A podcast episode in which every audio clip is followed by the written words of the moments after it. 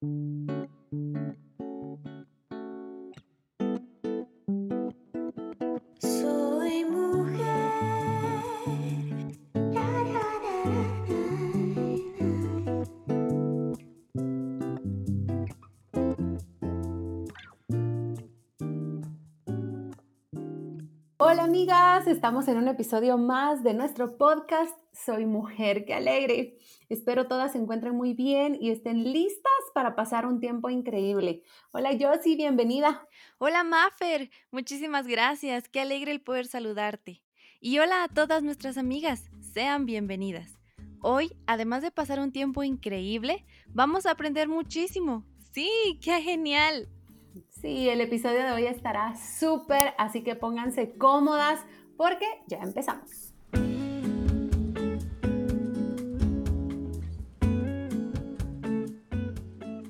La edad nunca es límite para hacer muchas de las cosas que queremos y menos aún cuando se trata de ser mujeres emprendedoras. Muchas veces creemos que ya nuestro tiempo ha pasado, que ya no podemos realizar muchas de las cosas que hubiéramos querido. Vaya, Maffer, tienes razón. A veces algunas mujeres comienzan a creer que su edad les impide hacer muchísimas cosas. Y de hecho, también nos pasa a algunas que creemos que somos demasiado jóvenes y que no vamos a lograrlo. Sí, yo sí, a todas. En algún momento nos ha pasado eso por la mente. Y es la razón por la que no comenzamos a hacer eso que tanto queremos, como empezar nuestro propio negocio, por ejemplo. Por eso quiero compartirles cinco tips para que logremos ser esas mujeres emprendedoras y vayamos seguras sabiendo qué debemos hacer. ¡Wow! Gracias. Sin duda esos tips nos ayudarán a todas, sin importar la edad que tengamos, porque todas somos muy capaces. Solo es cuestión de conocer qué podemos hacer y atrevernos. Así que a tomar nota. Así es, Josie, es hora de quitarnos el miedo y animarnos a emprender. Así que consejo número uno, arriesgate lo más posible. Iniciar una empresa puede ser el camino más arriesgado, pero también el que te puede traer mayores beneficios. Así que cree en ello y continúa hasta el final. No dejes que tu estado de ánimo y ganas te bajen. Pero recuerda, debes tomar riesgos inteligentes y calculados.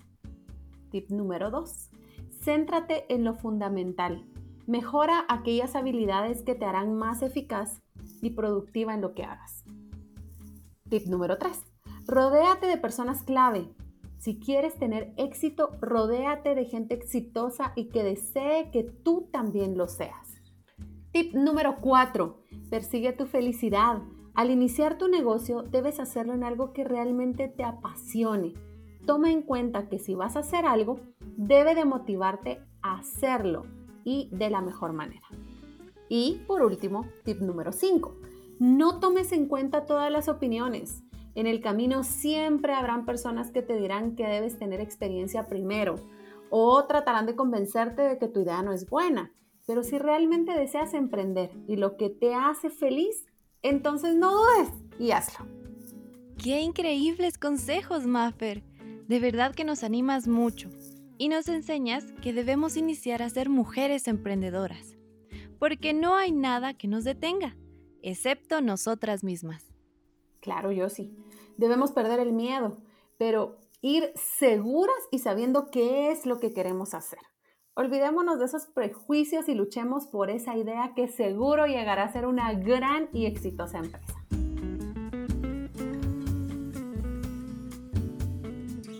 Amigas, ¿no les pasa que sienten su piel muy reseca, descuidada y que les salen muchísimos granitos cada vez más? Ay, a mí sí. De hecho, ahora que paso más tiempo en casa, me he dado cuenta de que no cuidaba del todo bien mi piel, y menos la de mi rostro. Y no me dejarán mentir, que muchas veces no sabemos cómo cuidarla, y menos qué tipo de piel somos. Ay, sí, yo sí. Antes quizá no nos dábamos cuenta de que no estábamos cuidando bien nuestra piel, pero ahora que tenemos un poco más de tiempo, sí lo notamos. Y es totalmente cierto de que quizá queremos empezar a cuidar el rostro mejor, pero no sabemos utilizar o si eso que usamos realmente nos va a ayudar, porque no todos los productos nos funcionan igual a todas. Exacto, Maffer. Por eso es esencial que antes de empezar a aplicarnos cualquier producto para el cuidado de la piel, conozcamos qué tipo de piel somos y qué tipo de productos son los que necesitamos utilizar para así cuidar de la mejor manera nuestra piel. Tiene razón Josie, pero ¿cómo podemos saber qué tipo de piel somos? Y además, ¿qué productos son los indicados? Bueno, amigas, es muy fácil. Hoy les diré cómo pueden saber qué tipo de piel son y cuáles son los productos que deben utilizar. Si tienen pocos granitos, poros pequeños y la piel no suele irritarse ni enrojecerse, es probable que tengan piel normal. Este tipo de piel suele ser equilibrada, ni muy grasa ni muy seca, y no tiene manchas.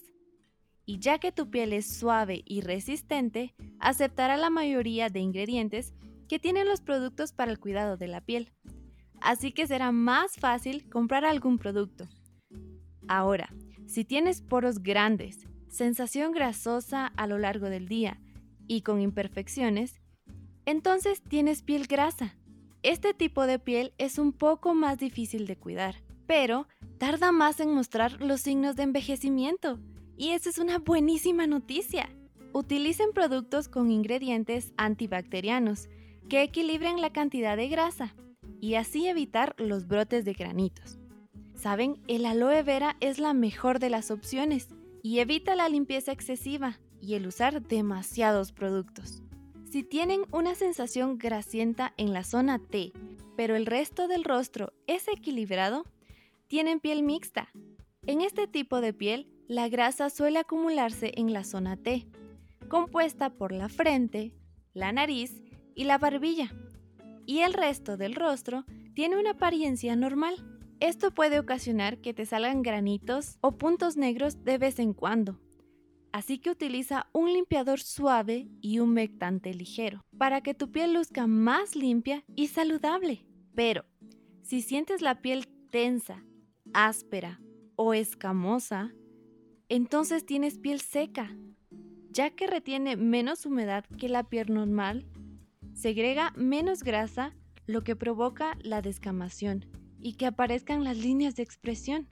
Utilicen aceites, bálsamos y cremas faciales hidratantes, al menos dos veces al día. Y exfolien su piel una vez a la semana. Claro, con un exfoliante suave para quitar las células muertas y que reluzca la piel. Y por último, si tu piel suele estar roja, irritada o tiene bultos, entonces tienes piel sensible. Este tipo de piel es más delgada, con poros más pequeños y suele ser seca. Por eso, usa productos dermatológicos con acción suave, relajante y sin perfume. Me encantó, Josie, gracias. Ahora ya sabemos cómo podemos detectar qué tipo de piel somos y cómo debemos de cuidarla. Gracias, Josie. De nada. De verdad espero que les ayude. Y oigan, recuerden que es importante siempre proteger nuestra piel con protector solar cuando vayamos a salir.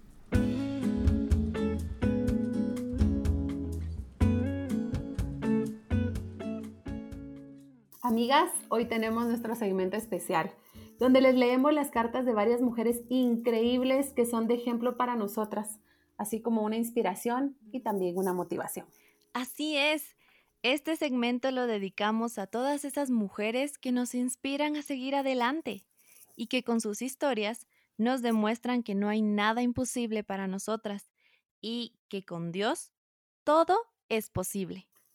Y empezamos con la lectura entonces de este testimonio hermoso que se titula Para Dios no hay nada imposible. Conocí de Jesús desde muy pequeña. Mis padres desde corta edad me llevaban a la iglesia y aprendí a servir e involucrarme. Toda mi vida he servido a Jesús. He llevado diferentes procesos, he visto y escuchado cómo Dios ha hablado a mi vida de maneras sobrenaturales. De pequeña, en momentos difíciles, Él siempre estuvo ahí, hablando y confortando mi corazón. Uno de los momentos más duros en mi vida fue el enfrentar la separación de mis padres. Era una jovencita de 15 años. Sentí que mi familia se desmoronaba y mi seguridad se veía vulnerable. Fue una etapa dura. Pero en medio de cada proceso, Dios siempre ha hablado a mi corazón, recordándome que Él es mi papá y que en Él encuentro seguridad. Experimenté varias veces cómo Dios me consentía y respondía a mis oraciones. Por eso hoy quiero compartirles uno de los milagros más grandes que Dios ha dado a mi vida. Una opinión médica me dijo tiempo atrás que iba a ser algo difícil poder quedar embarazada, porque tenía ovarios poliquísticos. Al hacer el ultrasonido, mis ovarios aparecían llenos de quistes. La doctora que me atendió me dijo que las personas con esa condición debían ser sometidas a un tratamiento y que en varias ocasiones pasaban años y era muy difícil poder quedar embarazada. Ese día llegué con mi esposo y lloré porque me sentía triste por las palabras de la doctora, porque entró miedo a mi corazón al saber que no podría tener hijos. Inicié un tratamiento que decidí dejar al poco tiempo, porque afectaba más mi salud en otras áreas. Sin tener un tratamiento o cuidado anticonceptivo, el tiempo pasaba y no podía quedar embarazada. Yo seguí sin tratar el problema que nos dificultaba poder concebir por miedo a una operación u otras ideas que venían a mi mente. Empezamos este proceso desde el inicio de nuestro matrimonio, pero en realidad al comenzar no queríamos aún tener bebés, pero orábamos siempre creyendo que en su momento Dios respondería. En el año 2017 compramos unos zapatitos de bebé y esa noche oramos a Dios con más certeza y convicción. En nuestro corazón el deseo de ser padres era más fuerte porque creíamos que ya era tiempo de que nuestra familia creciera. Y fue ahí donde inició nuestro proceso de oración constante y nuestra fe creció.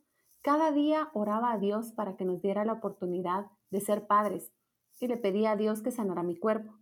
A veces llorábamos al ver una prueba de embarazo negativa, nos emocionábamos al percibir un retraso y nos decepcionábamos cuando el resultado no era lo esperado. En medio de este proceso aprendí algunas lecciones que no quise omitir en este relato, porque creo que fueron muy importantes y cruciales en el proceso. Aprendí la primera lección, no dejar de confiar en Dios a pesar de los resultados negativos, una y otra vez. En vez de escuchar lo que los médicos dijeron, empezamos a creer nuestra fe seguía puesta en Dios. Confiábamos que en su tiempo Él respondería, sabiendo y creyendo que para Dios no hay nada imposible. Entonces oramos y oramos con conciencia, con convicción y propósito, con entendimiento y constancia.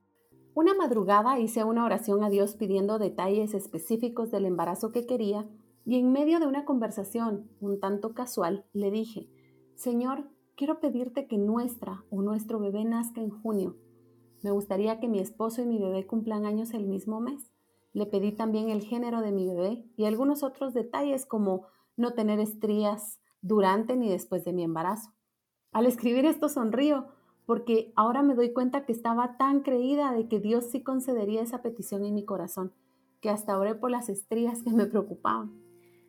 En medio del proceso un día reaccioné a un retraso que tenía. Yo estaba convencida de que era porque había concebido. Al llegar a nuestra casa y hacerme la prueba de embarazo, salió negativa. Con mi esposo lloramos y oramos a Dios sin renegar, sino creyendo nuevamente y con convicción de que Él respondería. Después de esa oración, un domingo por la mañana en un servicio de nuestra iglesia, en donde vimos mover el Espíritu Santo, el pastor dio una palabra de parte de Dios y dijo que veía dos vientres que iban a concebir pronto. Y me dijo que yo era uno de ellos. El otro era una amiga mía, quien también vivió un milagro sobrenatural al concebir. Y esa mañana fue Dios confirmando su respuesta. Gloria a Dios puedo decirles un par de semanas después de ese día, la respuesta llegó. Dios había concedido la petición de nuestro corazón. Mi esposo estaba sirviendo en un retiro de mi iglesia ese fin de semana mi hermana me acompañaba y yo tenía algunas sospechas y pasamos a una farmacia a comprar una prueba de embarazo. Al día siguiente, muy tempranito, me desperté. Hice la prueba. Cuando me doy cuenta de que da resultado positivo, vi en las instrucciones si era lo que yo pensaba. Estaba impactada. Veo al cielo y digo a Dios, ¿es en serio? Y sonreí porque sentí la sonrisa de Dios le di la sorpresa a mi esposo llevándole la noticia al lugar del retiro. y mi esposo no podía creerlo. Estábamos tan felices. La segunda lección que aprendí es que debes orar específicamente. Leí en el libro La cuarta dimensión del pastor David Cho que cuando pides específicamente podrás ver más clara la respuesta de Dios y no habrá espacio para la duda. Yo le pedí a Dios ciertos detalles de mi embarazo y Él los concedió, aún el dato de las estrías. En esa conversación le pedí al Señor que nos regalara una niña, pero si su voluntad era un niño, nosotros lo recibiríamos con amor también. Y ahí aprendí mi tercera lección. Si le dices a Dios, Señor, que sea tu voluntad, prepárate, porque puede que cambie un poco tus planes, pero sin duda será mucho mejor de lo que imaginaste. Cuando dejas que su voluntad sea en tu vida, lo mejor viene para ti. A mí me regaló a mi hermoso principito, Pablito, y he experimentado ese amor tan bello y dulce de los hijos. Agradezco a Dios el don de ser madre a través de este milagro sobrenatural en mí. Él me regaló a mi bebé y también la sanidad, porque al hacerme la cesárea, la doctora me confirmó que mis ovarios estaban limpios. Para Dios no hay nada imposible. Solo cree con fe, sé constante y pide específicamente. Si le dices a Dios que sea su voluntad, prepárate, porque Él traerá lo mejor para ti. Hoy día soy feliz al lado de mi esposo y mi hijo disfrutando de las bendiciones de Dios para nuestras vidas. Anita de García.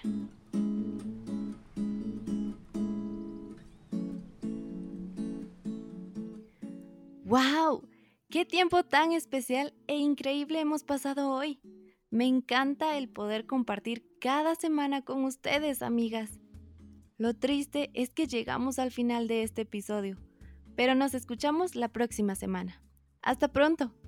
Las esperamos aquí en su podcast favorito, Soy Mujer. No se lo pierdan, siempre es un gusto compartir con ustedes. Así que hasta la próxima.